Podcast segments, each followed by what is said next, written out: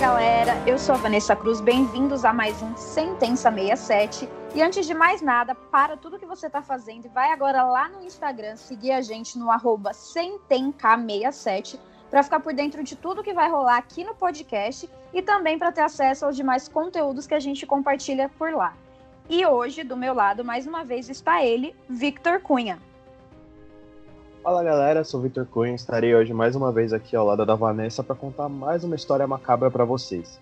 O caso de hoje será do mais famoso médico nazista. Conhecido como Anjo da Morte, era ele quem decidia quem morria nas câmaras de gás ou ia para seus experimentos nos campos de concentração em Auschwitz, além de ter sido parte integrante do exército de Hitler, que passou os últimos dias de sua vida aqui no Brasil. E ele é ninguém mais, ninguém menos que Josef Mengele. Sobe a vinheta.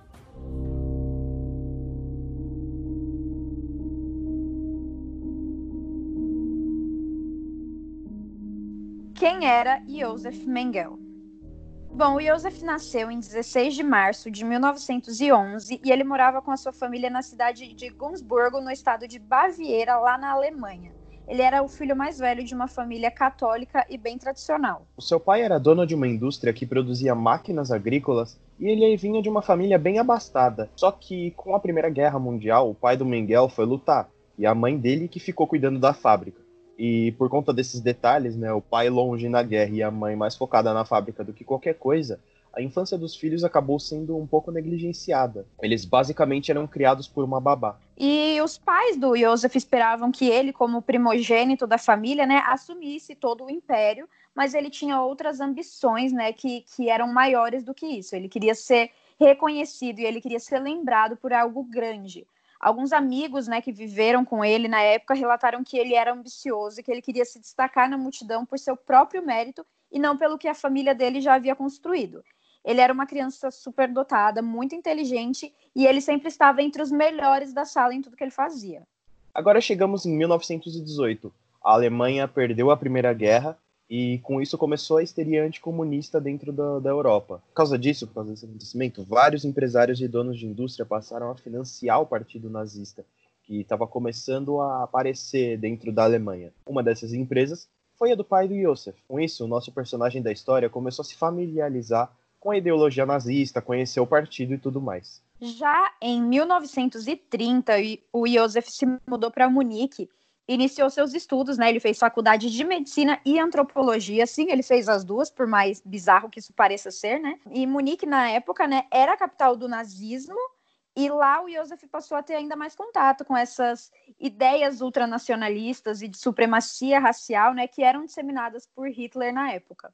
Em 1932, e aqui ele tinha 21 anos, o Joseph acabou se filiando ao Partido Nazista. E um ano depois disso foi quando Hitler assumiu o poder e se iniciou a perseguição aos professores, intelectuais judeus e a qualquer um que não compartilhasse com eles a ideologia nazista.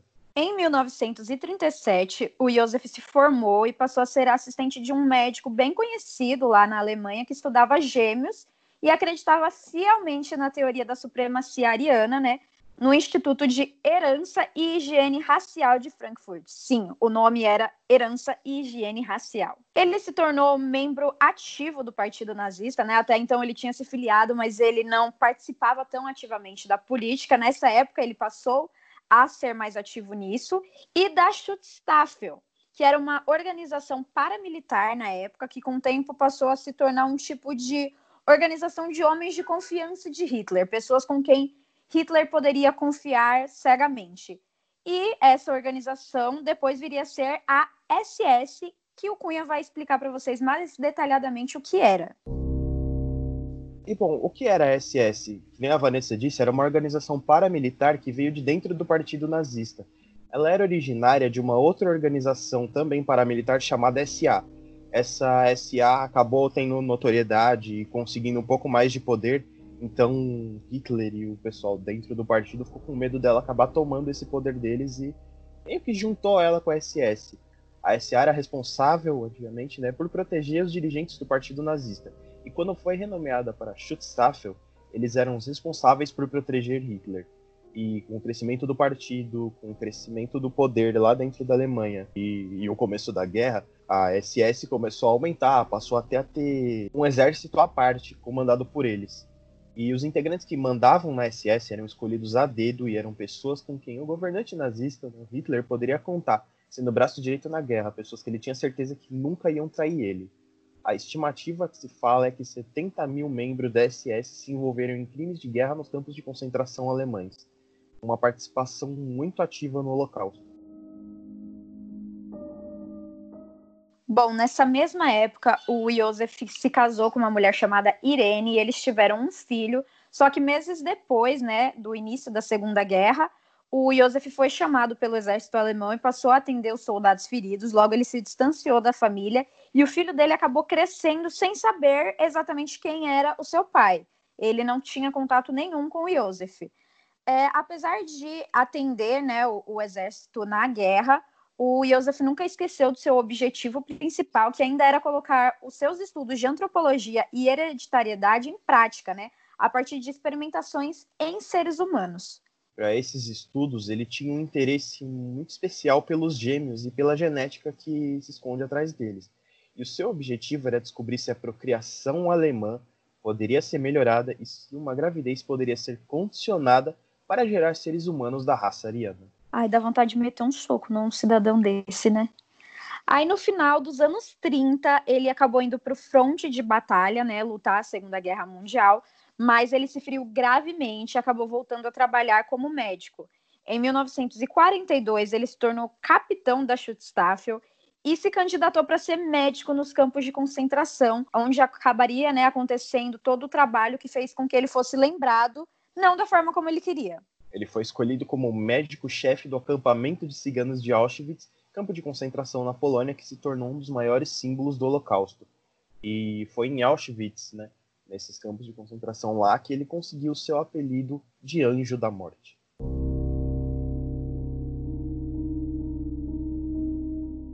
Quem vive e quem morre. O Mengel, quando ele passou a trabalhar em Auschwitz, ele sempre ficava à espera dos vagões de prisioneiros, né, que vinham de vários outros locais do mundo. E em apenas uma olhada, né, quando chegavam esses vagões, ele escolhia aqueles que tinham condições de trabalhar nos campos de concentração ou servir aos alemães de qualquer forma, e aqueles que já estavam doentes e não tinham serventia, ou seja, ele escolhia quem viveria e quem morreria apenas com aceno de mão. Por isso é o apelido de Anjo da Morte.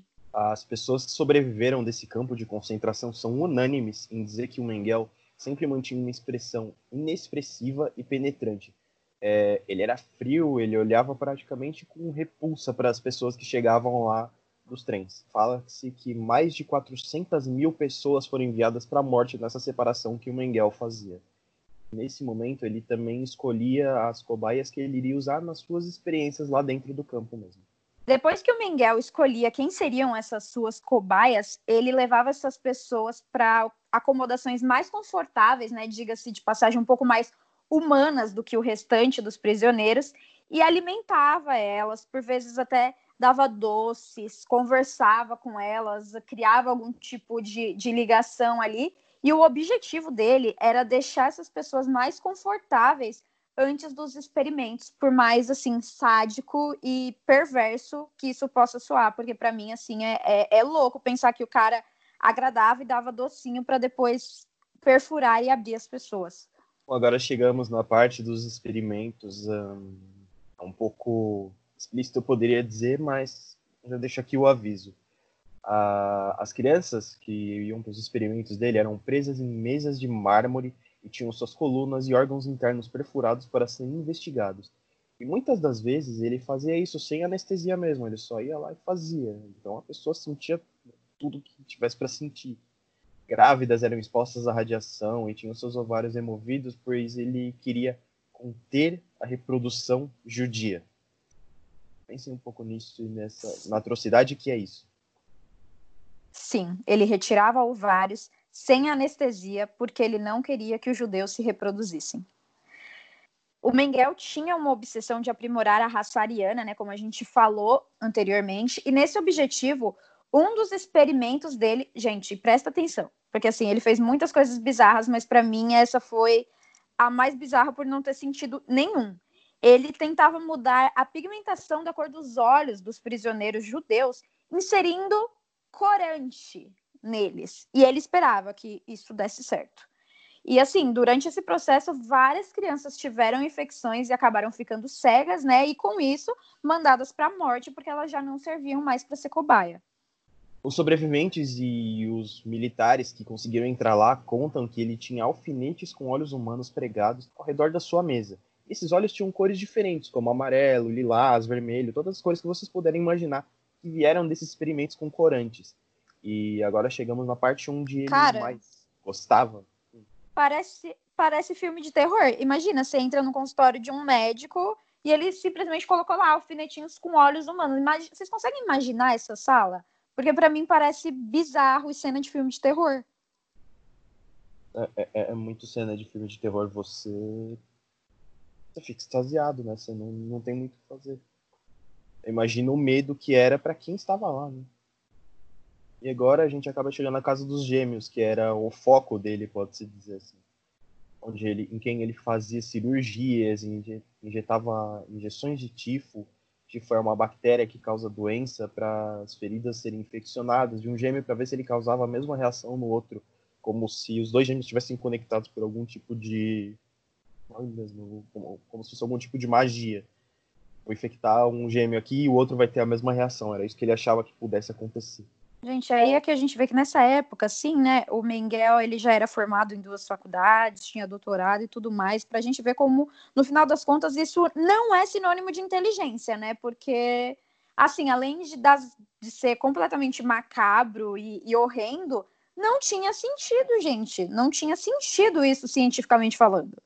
E, assim, é, o Mengel gostava de tentar testar os limites do ser humano, né, e em temperaturas altíssimas. Ele colocava esses prisioneiros, tipo, em caldeirões de água fervendo, ou injetava cimento líquido nos úteros das prisioneiras mulheres para avaliar os efeitos da esterilização em massa. É, uma das experiências mais macabras que ele já fez foi costurar um gêmeo corcunda nas costas do irmão para ver como eles reagiriam. Como você acha que eles reagiriam? Bom, não reagiriam, né? Porque essas crianças sofreram muito com essas infecções e com os pontos e com tudo mais e, por, e sofreram por dias até, com, até morrerem. E como médico em Auschwitz, desde 1943, o Mengele torturou mais de 3 mil gêmeos e outros prisioneiros como parte de suas ideias deformadas sobre a ciência. Bom, aí chegamos em 1945, é, no fim da guerra, onde Mengele fugiu da Alemanha, prevendo a invasão da União Soviética.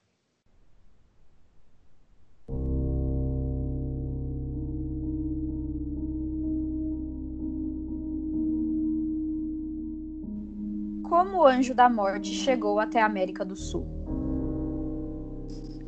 O Mengel fugiu durante meses, né, usando o nome de Fritz Ullmann, e ele passou a trabalhar como fazendeiro em um outro local da Alemanha.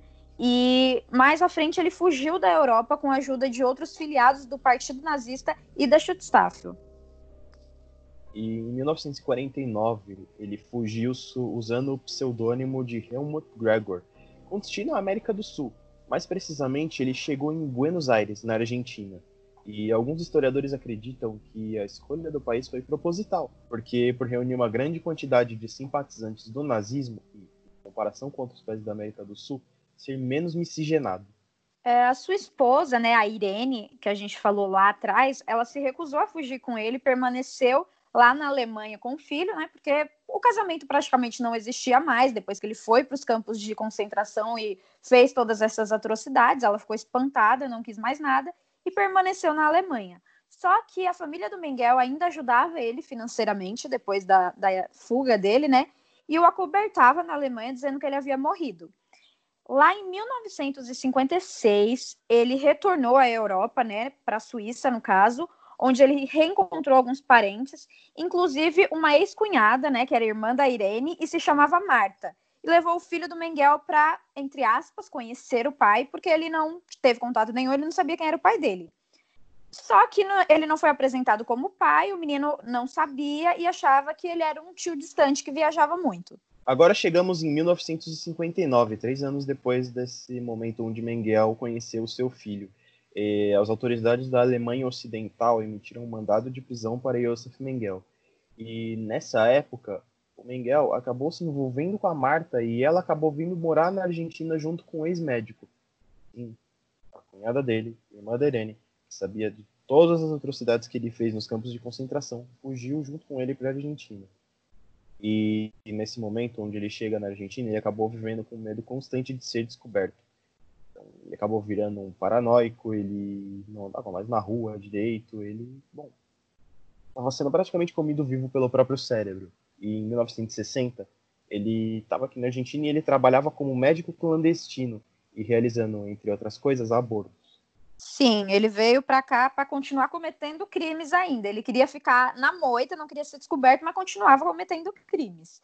É, ele atendia, obviamente, né, pessoas que não tinham muitas condições, porque ele também não tinha muito material, então era uma coisa bem carniceira mesmo, né?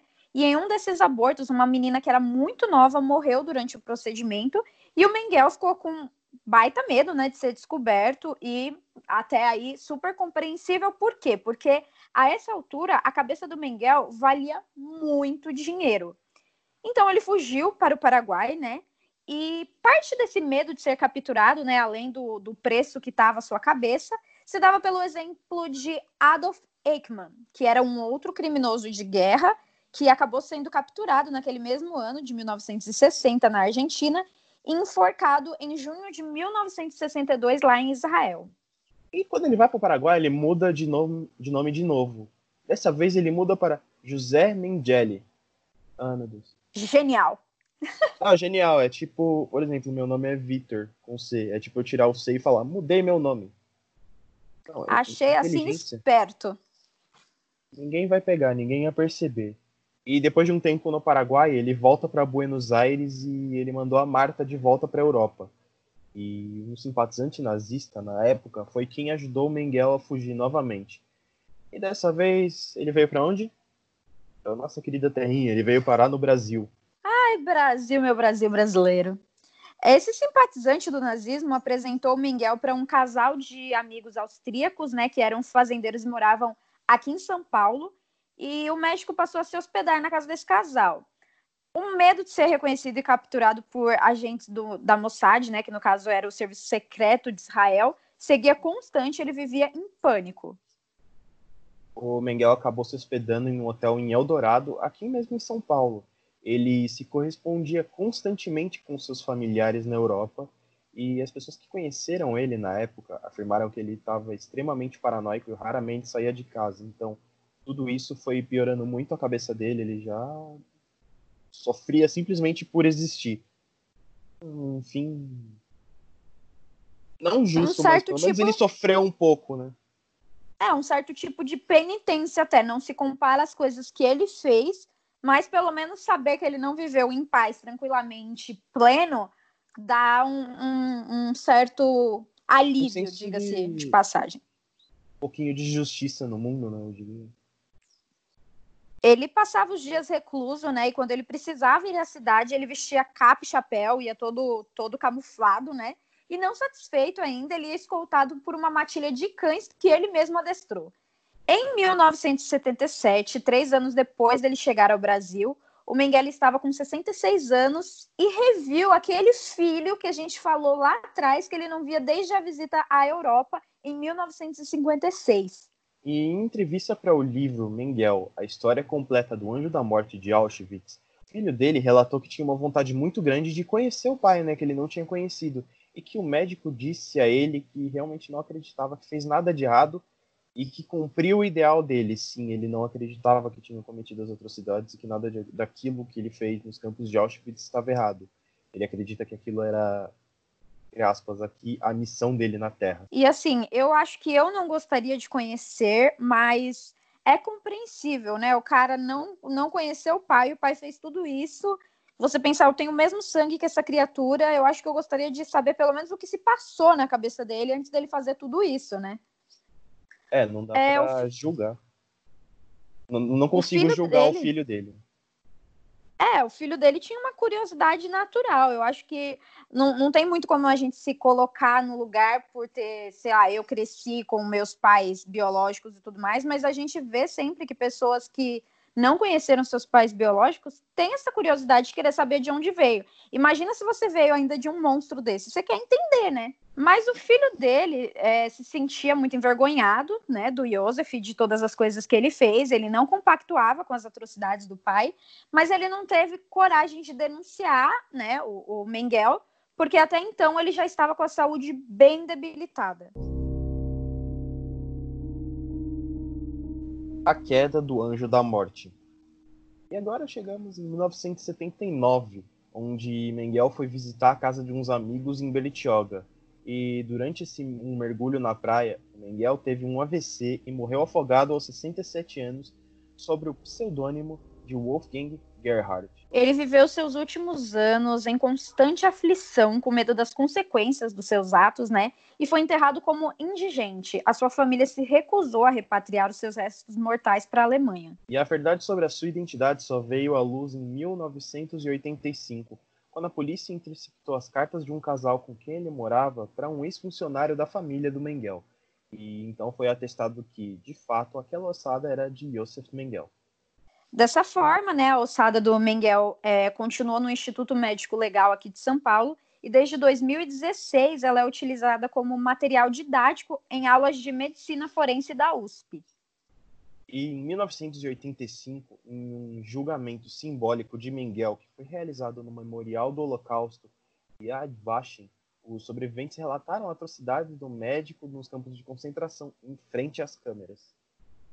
A repercussão né, desse, entre aspas, julgamento foi esmagadora. Os Estados Unidos ordenaram até que novas revisões do caso Mengel fossem feitas e repórteres de todo mundo né, acabaram indo até Gunsburg, que é a cidade do Mengel. Na época desse julgamento, entre aspas, a manchete do jornal britânico Daily Express foi a seguinte: a cidade onde o Dr. Morte ainda lança sua sombra maligna. A cidade de Gunsburg acabou ficando marcada por conta dele como a cidade de onde veio o Anjo da Morte. Apesar de, assim, é, ser até meio irracional, né? Porque o Mengel poderia ter nascido em qualquer lugar da Alemanha e qualquer outra cidade era tão nazista quanto Gunsburg, né? A, Munique acabou ficando até conhecida como a capital do nazismo na época da sua ascensão, mas como uma figura muito muito conhecida, né? Acabou morando lá, a cidade ficou marcada, mesmo sendo sei lá, tão ruim quanto as outras. As experiências do Mengel foram consideradas os atos mais horrendos do período nazista. Sim, do, estamos falando do, de um período completamente obscuro da história que matou milhões de pessoas e ele foi escolhido como o cara que cometeu os atos mais horrendos. Tipo, o, o que a gente contou aqui não é nem a ponta do iceberg, né, Cunha? É, então, para o cara ser considerado o mais horrendo, porque a gente viu muita coisa ruim, né? A gente não, mas sabemos de muitas coisas ruins que aconteceram no nazismo. E para o cara ser escolhido como o pior, imaginem tudo que ele fez e que não veio à tona, todas as pessoas sofreram na mão dele. Então, é, é, é muito macabro isso. E ainda assim, ele morreu acreditando na superioridade ariana e que o seu trabalho era científico. Ele acredita que ele fez ciência.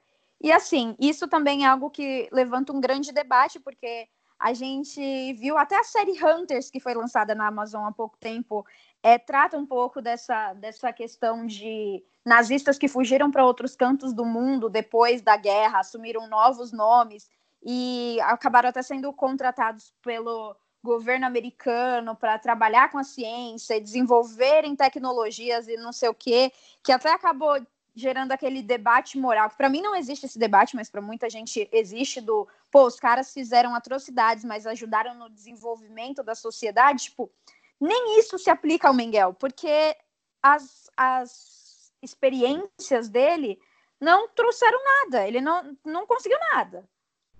Nada daquilo era científico. O que mais me choca ainda é aquela do, dos gêmeos, que ele infectava um gêmeo achando que ia ter reação no outro em que momento isso é ciência? Como é que um cara desse que tinha suas formações, ele tinha mestrado em antropologia, a faculdade de medicina, ele tinha doutorado pelas, por algumas coisas que ele fez antes de virar um médico de Auschwitz. Onde ele achou que isso ia dar certo? Era só ver, são duas pessoas diferentes, não, não vai rolar. É, então, e, e assim, ele, ele acreditava fielmente que era ciência. Para mim, isso não passava de alucinação, né? Porque não, não deu resultado nenhum ainda por cima. O Miguel, ele nunca foi capturado, né? E também nunca se arrependeu dos seus crimes.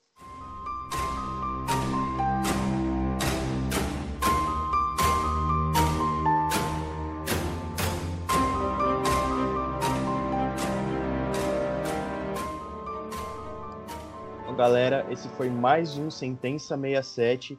E mais uma vez aqui eu agradeço vocês por escutarem e peço também para vocês seguirem a gente no Instagram para ter todas as novidades, todos os conteúdos que nós estamos produzindo. Lembrando que o Instagram é sentenca67 sem o cedilha. E eu, se fosse vocês, escutaria o Cunha, ia lá e seguiria, porque na semana que vem a gente tem novidade para vocês. Não vamos dar spoiler agora, mas fiquem atentos no perfil do Sentença no Instagram na próxima semana, que vem coisa boa por aí. Eu sou a Vanessa Cruz, chegamos ao final de mais um Sentença 67. Agradeço a você que ouviu a gente até aqui, né? E te espero aqui na próxima quarta-feira e em todas as quartas-feiras no Spotify e no Deezer para mais uma história nada tranquila que não vai te deixar dormir à noite. Um beijo e até a próxima.